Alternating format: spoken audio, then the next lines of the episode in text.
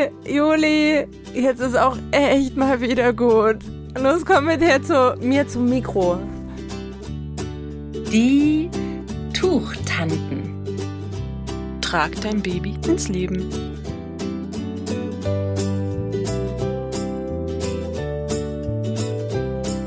Merry Christmas, liebe Tuchtanten und Tuchonkel. Wir hoffen, ihr hattet ganz, ganz wundervolle Weihnachtsfeiertage, in denen ihr euch entspannen konntet, richtig gut gegessen habt und vielleicht habt ihr auch so schöne Musik gesungen, wie wir hier gerade. Ja, aber vielleicht hattet ihr auch eine ganz schön stressige Zeit, ähm, die anders als der Alltag ähm, nochmal mehr vielleicht mit Auseinandersetzungen auch überschattet wurde. Wir treffen ja einfach Weihnachten oft auch auf Leute, die ja, Leute, die uns halt triggern. Ich denke da mal an die ältere Tante, nennen wir sie mal Ursel, die Tante Ursel. Die denkt eigentlich. Bärbel. Bärbel. Nein, Bärbel nicht. Ich habe eine ganz liebe oh, im Bekanntenkreis. ja, also na, die Tante Ursel, ist das nicht auch von Ariel, die böse, die böse Hexe? Ursula, Ursula, oder? genau, nennen wir sie Ursula. Ursula. Ne? Grusula, wie auch immer, ähm, die einfach denkt, naja, das ist eigentlich so, wie das schon in den 30er Jahren war, so muss man das Baby eigentlich anpacken, ne? Das darf nicht schreien, das darf nicht getragen werden, das darf nicht ordentlich gestillt werden. Mit vier, fünf Monaten muss das schließlich schon alleine schlafen, das muss schon durchschlafen vor allem, es muss vor allem auch schon alleine essen und, und dieses Rumgeschleppe, das geht ja auch überhaupt nicht. Willst du denn da so ein verwöhntes kleines äh, Gör da heranziehen? Also an solche Situationen denke ich, die natürlich jetzt überspitzt gesagt sind, aber vielleicht hat der ein oder andere doch so eine ja, kleine Situation, eine kleine Tante Ursula bei sich erlebt. Und wenn ihr das habt, dann könnt ihr uns auch gerne mal davon berichten und davon schreiben. Und natürlich auch, wie ihr das gelöst habt. Ich glaube ja, dass alle Eltern so eine Situation erlebt haben. Vielleicht an Weihnachten, vielleicht aber auch an anderen.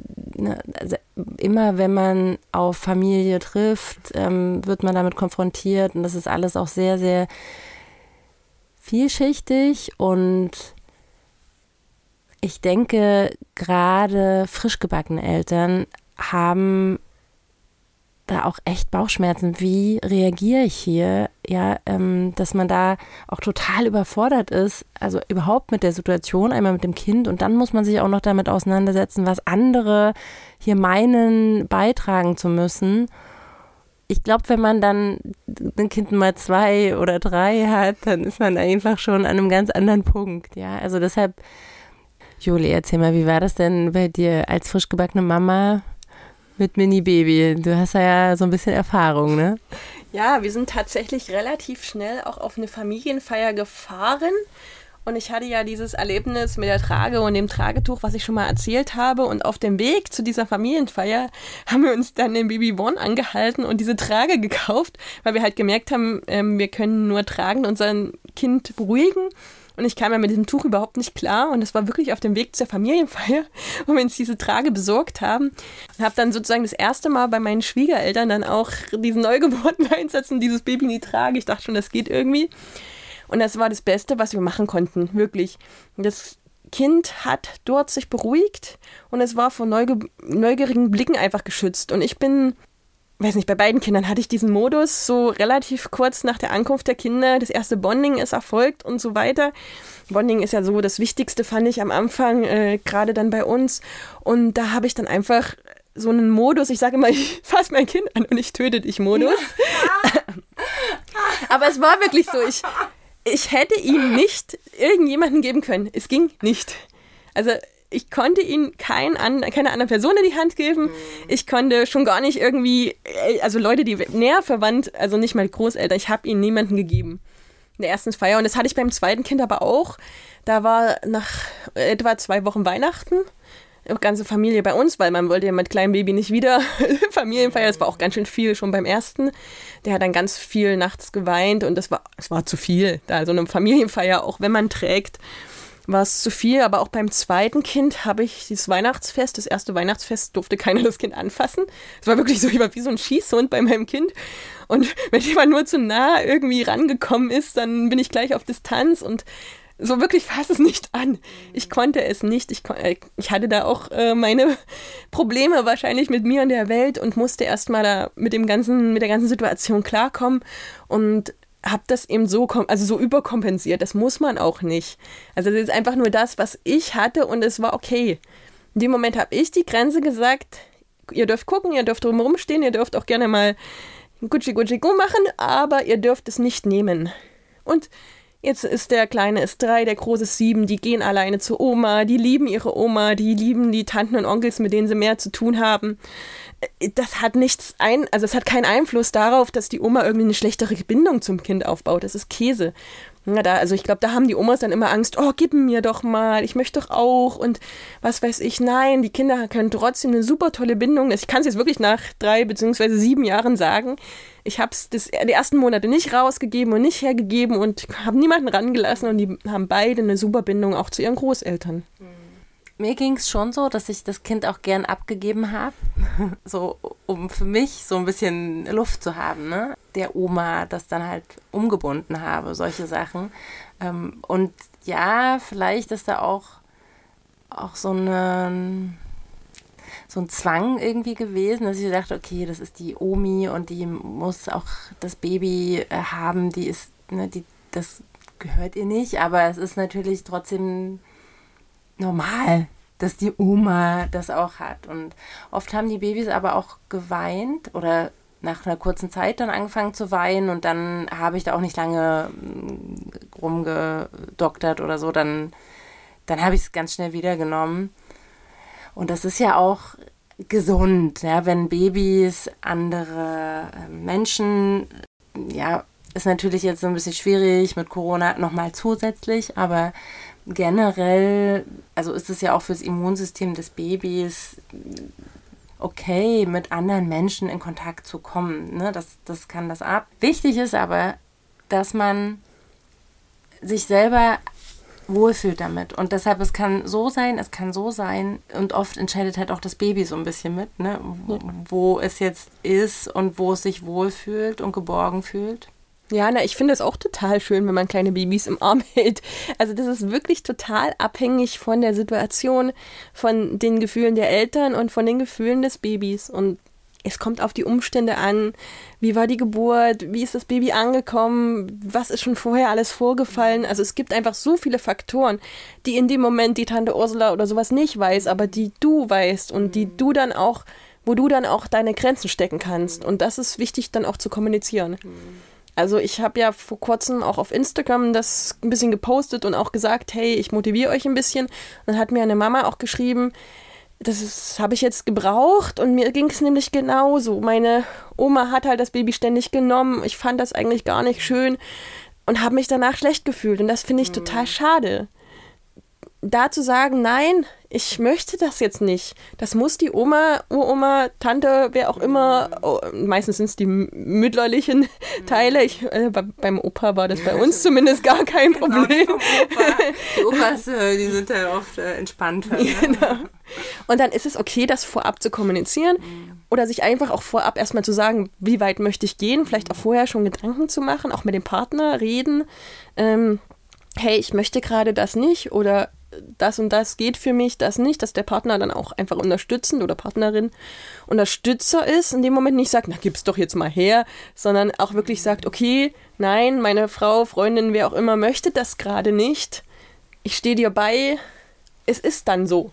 Gut vorbereitet in so eine mhm. Situation zu gehen, auch vielleicht zu überlegen, mit wem werde ich heute überhaupt in den Austausch gehen wollen. Ja, gibt es da vielleicht auch Menschen, auf die ihr treffen werdet, wo ihr wirklich einfach sagt, okay, wenn jetzt hier was kommt, dann sage ich, du, ich möchte gar nicht darüber reden und gehe in einen anderen Raum oder so. Also versuche wirklich auch diese Konfrontation komplett zu vermeiden. Ja, also bei Leuten, die euch wichtig sind und die ihr auch regelmäßig seht, ist das nur aufgeschoben, so, da macht es keinen Sinn, aber dass man da auch überlegt, okay, ähm, ne, ich bin ja auch jemand, ich bin total, ich würde echt sagen, super unspontan. Immer in solchen Situationen, wo, wo es irgendwie brenzlig wird, da, da denke ich immer so, oh nein, ich, ne, ich antworte dann irgendeinen Quatsch und danach denke ich mir, so, hätte ich das sagen können, hätte ich das sagen können. Ne? Also es ist schon cool, wenn ihr euch so ein kleines bisschen vorbereitet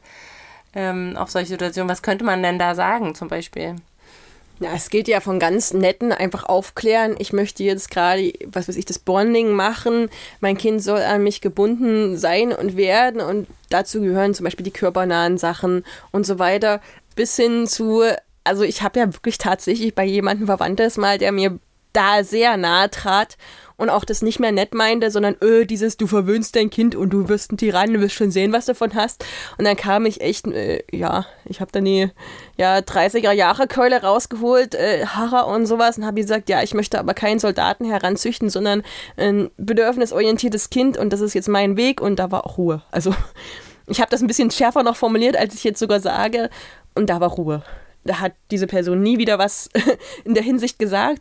Und das hat man, weil du das vor uns auch sagtest, das hat man beim ersten Kind ganz klar kommuniziert, jeder Person im nahen Umfeld. Und dann ist es beim zweiten Kind, wissen die auch einfach, was, was los ist. Mhm. Und wenn du schon beim ersten Kind die Grenzen nicht warst, mhm. finde ich, dann kommt es beim zweiten und dritten oder wie auch immer, immer wieder. Immer wieder, mhm. ja. Deswegen, ich bin auch sehr nicht auf den Mund gefallen, sehr radikal. Und bei meinen Kindern sowieso noch, also da geht es ja nicht mal mehr um mich, da geht es um die Kinder. Mhm bin ich auch extrem. Also ich weiß das auch, dass ich da extrem bin. Ich habe da auch Triggerpunkte, wo ich aufpassen muss. Und ich finde das auch vollkommen okay, wenn man das lassen kann. Wie gesagt, ich nehme auch gerne kleine Babys in den Arm. Nur bei meinen eigenen Kindern ging das dann nicht. Also mit Leuten, die uns wirklich lieb sind ja. und wo uns wichtig ist, dass wir auch weiterhin eine gute Beziehungen haben und auch im Austausch sein wollen, könnte man zum Beispiel auch einfach fragen, was, was befürchtest du? Warum willst du, sagen wir jetzt mal, ne, tragen ist das Thema. Warum willst du, dass ich das Kind jetzt nicht so viel hier trage? Machst du dir Sorgen? Ja, also auch wirklich auf so eine Beziehungsebene gehen und empathisch versuchen, die andere Person abzuholen. Ähm, oder auch fragen, wie, wie war das für dich früher? Ähm, ne, wie hast du dich gefühlt? Das kann natürlich schnell beleidigend wirken, wenn ich sage, ja, hier, weißt du, du selber hattest ja, also was du jetzt mit dieser Nazi-Sache erzählt hast. Ja, das muss man nicht, also das ist halt schon, ganz Das ist schon ganz schön krass, so ja. wenn ich mir denke, ne, da ist ja auch ganz viel Trauma ähm, bei, bei den Leuten, ne, weil sie eben auch das so erfahren haben und wir wissen ja eigentlich, dass, wo das alles herkommt. So, und deshalb ist es natürlich eigentlich dann, wenn wir die Ressourcen haben dafür, ne, wenn wir sie wenn haben. Hast, und du genau. hattest sie an der nee. Stelle nicht. Deshalb, ich wollte, ähm, dass die Diskussion beendet ist. Genau. Und da, genau, und da wolltest du schnell raus. Ja, genau. Ähm, aber wenn wir die Ressourcen haben, können wir natürlich vielleicht auch feinfühliger ähm, unserem Gegenüber entgegentreten. Ne? Und, und das hatte ich auch ein paar Mal solche Situationen, wo ich mich total erhaben oder na, so machtvoll gefühlt habe, dass ich sowas fragen konnte und mir dachte, okay, egal was du jetzt sagst, ich weiß, warum ich das hier mache, ich weiß, warum ich dieses Baby trage. Und egal was die Person mir sagt und wenn die da sagt, ja, jetzt legst doch mal hin, sonst lernst nicht krabbeln, dann denkst du, nein, ich sag dir, dieses Baby wird am schnellsten krabbeln, weil, weil ich es trage. so ist es ja auch. Ist ja wirklich so. Genau, aber also, das muss ich ja wissen. Ja, genau. Und ähm, wenn ich nicht äh, Trageberaterin bin und ähm, regelmäßig oder auch regelmäßig unseren Tuchtanten-Podcast höre, ähm, dann das vielleicht nicht weiß, ne, das ist halt cool, wenn man dann auch so kontern kann. Ne? Ja, ja. Ich habe zum Beispiel auch ganz oft jetzt durch im Kurs, ja, sind jetzt einige dabei, die mir einfach Bilder schicken und die machen das super und wollen einfach nur noch mal hören, es ist okay, was du machst. Und dann gehen die gestärkt raus. Und genau das braucht man. Man braucht dann, finde ich, auch nicht nur diese Kontraleute, sondern was du gesagt hast, man bereitet sich vor. Indem ihr zum Beispiel eure Trageberaterin noch mal ein Bild schickt, ist das alles okay? Dann sagt die ja und dann gehe ich rein und sage, okay, ich mache das richtig ja. und ich habe Substanz und ich weiß, was ich tue, so wie du sagst, es ist super. Und dann muss man halt wissen, wie weit kann ich gehen. Und wenn ich mit kleinem Baby und wenig Schlaf eben die Situation einfach beenden will, da beende ich sie. Und wenn ich sage, ich bin so erhaben und, und kann das jetzt ausdiskutieren und schaffe das auch selber durchzuhalten und knick nicht ein und oder heul dann am Ende oder sowas, dann, ähm, dann kann ich das auch gerne gewaltfrei kommunizieren, mhm. so wie du das jetzt gerade vorschlägst. Das ist super, mhm. wenn ich die Kraft habe. Mhm. Vielleicht noch zu meiner Erfahrung. Ich habe tatsächlich sogar meine anderthalbjährige, erinnere ich mich dran, im Ringsling äh, Heiligabend getragen. Und zwar richtig lange auch. Das ist, äh, da sind mir letztens die Fotos wieder ähm, in die Hände gefallen. Und dann dachte ich so, boah, eigentlich ist sie ja richtig groß. Ja, mit anderthalb. Ähm, da muss man nicht unbedingt getragen werden. Da kann man schon, also sie konnte da schon gut laufen. Und trotzdem war das so ihr Rückzugsort. Da, ne, da war schon so viel Aufregung vorher, dass ne, die wäre, keine Ahnung, äh, im, äh, ständig gegen Baum gerannt und hat irgendwelche Kerzen runtergeschubst oder so. Also es war auch so ein, also für alle Parteien der sicherste Ort. Also ich musste äh, nicht hier äh, ständig alert rumlaufen und gucken, ne, wo bist du? Ähm, sie war sicher an mir und ich ähm, habe mich für, na, das war so 20 Minuten, eine halbe Stunde vielleicht, ne? So länger hätte ich es auch nicht ausgehalten, so vom, vom Gewicht, weil sie da schon echt schwer war. Aber da saß ich schon auf meiner Hüfte, ne, auch diese ganze Weihnachtsmann-Action, wenn man das macht, zum Beispiel, ist ja so aufregend für die Kinder. Ja, schon der ganze Tag vorher. Und da ist es jetzt egal, ob die ein halbes Jahr alt sind oder anderthalb oder drei. Die spüren das total, diese Aufregung äh, auch von unter uns Erwachsenen. Ne? Und von daher also wir beide sind totale Fans davon, auf Familienfeiern Kinder zu tragen und dann eben angepasst an das Alter der Kinder. Ich kann mir auch vorstellen, dass so ab einem halben Jahr das auch richtig gut auf dem Rücken ist. Gerade wenn ihr selber auch die Hände frei haben wollt, weil ihr irgendwie Sachen vorbereiten müsst oder so, dann seid ihr auch noch mal viel weniger eingeschränkt. Und ich muss aber sagen, also der Ringsling war halt toll an dem Weihnachtstag, weil ich also für die Fotos war das ganz praktisch. Wir haben dann halt so, so auch Familienbilder gemacht. Und also mein Outfit war nicht so zerknüllt. Ähm, die Kleine war halt gut zu sehen auf den Bildern, ja. Also als wenn sie neben mir steht sozusagen, ähm, hat sie einen guten, ähm, also für das Foto passenden Ort gehabt und ja, und trotzdem konnte sie im Helikopterblick auch alles sehen. So, es war perfekt. Ja, also da denke ich auch gerade an die Situation, das ist ja wirklich nicht nur Weihnachten, äh, wenn zum Beispiel mein Mann auf Dienstreise war, weil der Große immer so alert, so Alarm, ich muss aufpassen, irgendwas ist anders. Also mein Großer ist ja sowieso sehr sensibel und kriegt immer alles, was Veränderung ist, sofort mit und wenn Papa fehlt, war das irgendwie so Weltuntergang.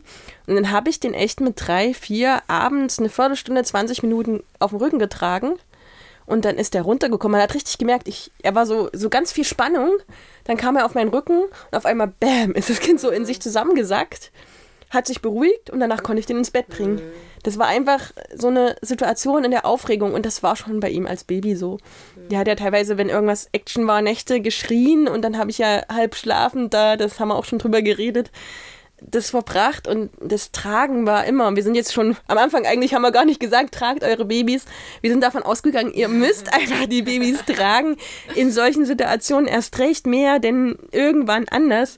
Das ist deren gewohnter Rückzugsort. Dort entspannen die und vor allem auch einschlafen. Ne? Also gerade wenn man woanders übernachtet.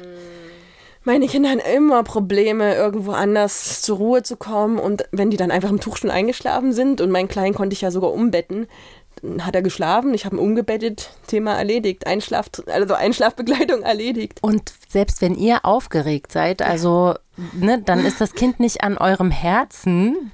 Ich glaube, dass das fürs Rückentragen mhm. auch nochmal eine, eine wichtige Rolle spielt, dass das Kind äh, so seinen eigenen Raum hat, ja, und auch eure Aufregung eventuell nicht so mitbekommt, eure Angespanntheit.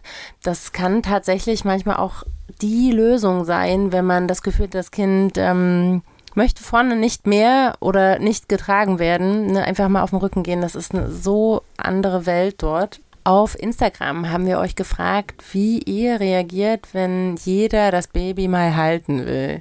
Und Julie hat hier so ein paar Antworten mal rausgesucht. Genau, also mir ging es halt darum, auch zu sagen, nicht nur wir hier die Tuchtannen, die sowieso ein bisschen öko und extrem sind, an manchen Stellen tragen, sondern das geht nicht nur uns so, das geht ganz vielen so. Und wenn ihr die Folge hört, werdet ihr vielleicht auch an einigen Stellen ja, genau, gesagt haben. Und deswegen habe ich hier nochmal ein paar Re Reaktionen dazu rausgesucht. Also erstmal dieses, ich behalte mein Baby bei mir, Punkt. So, das darf ich sagen, das ist vollkommen okay. Oder auch zu sagen, okay, ich gebe mein Baby, aber wenn es nicht will, bin ich der Übersetzer für mein Baby. Fand ich auch eine coole, ein cooles Bild. Ich bin Translator, weil ich mein Baby am besten kenne und sag dann, nee, ich will nicht, fertig. Dann auch wieder, also es kam mehrfach einfach dieses, ich bin ins Tuch und es geht halt nicht. Ich kann ja das Baby nicht weggeben, ist ja schließlich im Tuch drin, finde ich auch gut. Aktuell kam auch ein paar Mal das Argument mit der Situation aktuell. Ich habe eben Angst vor Corona, mhm. wenn ich das jetzt nutzen möchte ähm, und gebe es halt nicht rum und ich finde das auch berechtigt. Und dann fand ich auch noch ein schönes Bild. Nein, ein Kind ist kein Wanderpokal. Fand ich so schön formuliert. Das ist nicht von mir, das ist wirklich eine ja, von den. Merkt euch ja, das. Genau. Ja, das, kann man auch so wirklich Als Mantra, sagen. Du, mein Kind ist kein Wanderpokal. Und, und trotzdem aber auch damit leben zu können, wenn die Person sich dann denkt, ah, die kluckt voll oder keine Ahnung. Ne? Das ist voll okay. Ihr wisst Bescheid. Oder auch wieder für das Kind sprechend, ich sage, dass er äh, lieber bei mir bleiben möchte und sich alles von hier aus genau ansehen möchte. Ne? Dieses, bei mir kann er ja alles sehen. Mein Kind, meine Regeln. Und Nein heißt Nein. Finde ich auch schön formuliert. Mhm. Warum muss das Kind, warum gilt für das Kind andere Regeln? Meine, meiner mit Reihen im Kindergarten üben die dieses Stopp sagen. Dieses Stopp, ich möchte das nicht. Mhm. Der ist ziemlich gut dabei, mit Reihe zu sagen, Stopp, ich möchte das nicht. Und das sagt das Baby doch auch, das schreit nämlich. Und dann ist Nein des Babys auch das Nein für mich. Mhm. Und wenn wir das schon von Anfang an vorleben, mhm. ist es eine bessere Schule, kann das Kind mhm. ja nicht haben, ähm, als zu sehen, dass die Eltern das auch machen. Dann habe ich noch ein Argument, das verstehe ich jetzt nicht so ganz, mit heftiger innerer Ablehnung und äußerem gequälten Lächeln. Ja, das klingt so, als wenn sie einfach noch oder er ähm, noch gar nicht eine Haltung gefunden hat. Ne? Das ist noch so ein, ich will eigentlich nicht, aber ich, ah, ne, so, also das, da ist man noch nicht so klar. Ja, und gerade für die Leute, die jetzt nicht klar sind, ist diese Folge. Ihr dürft und müsst Sprachrohr eures Babys sein. Ihr dürft und müsst Nein sagen. Und es ist okay, Nein zu sagen. Und wenn Tante Ursula nicht, das nicht akzeptiert, ist es ihr Problem und nicht euer Problem. Ihr steht für euer Baby ein, für euch, setzt klare Grenzen und macht das bitte auch. Ihr müsst niemandem etwas beweisen. Mhm. Ihr seid die besten Eltern für euer Kind, ihr seid gut genug und was ihr fühlt, also wirklich fühlt und nicht denkt, das, was euer Bauch euch sagt, ist meistens richtig. Und deshalb, wenn ihr innere Ablehnung spürt, dann lächelt nicht nach außen, sondern dann sagt nach außen Nein. Ja, das wäre jetzt eigentlich ein schönes Schlusswort ähm, und dann würde unser Outro-Jingle kommen. Aber wir haben noch eine ganz tolle Ankündigung denn ab 2022 wird sich hier etwas ändern bei uns Tuchtanten. Wir werden nun wöchentlich eine Podcast-Folge herausbringen. Also hören wir uns schon nächste Woche wieder. Bis dahin. Unser Alltag ist Ihre Kindheit. Ihre Kindheit ist aber auch unser Alltag, den wir uns durchs Tragen erleichtern.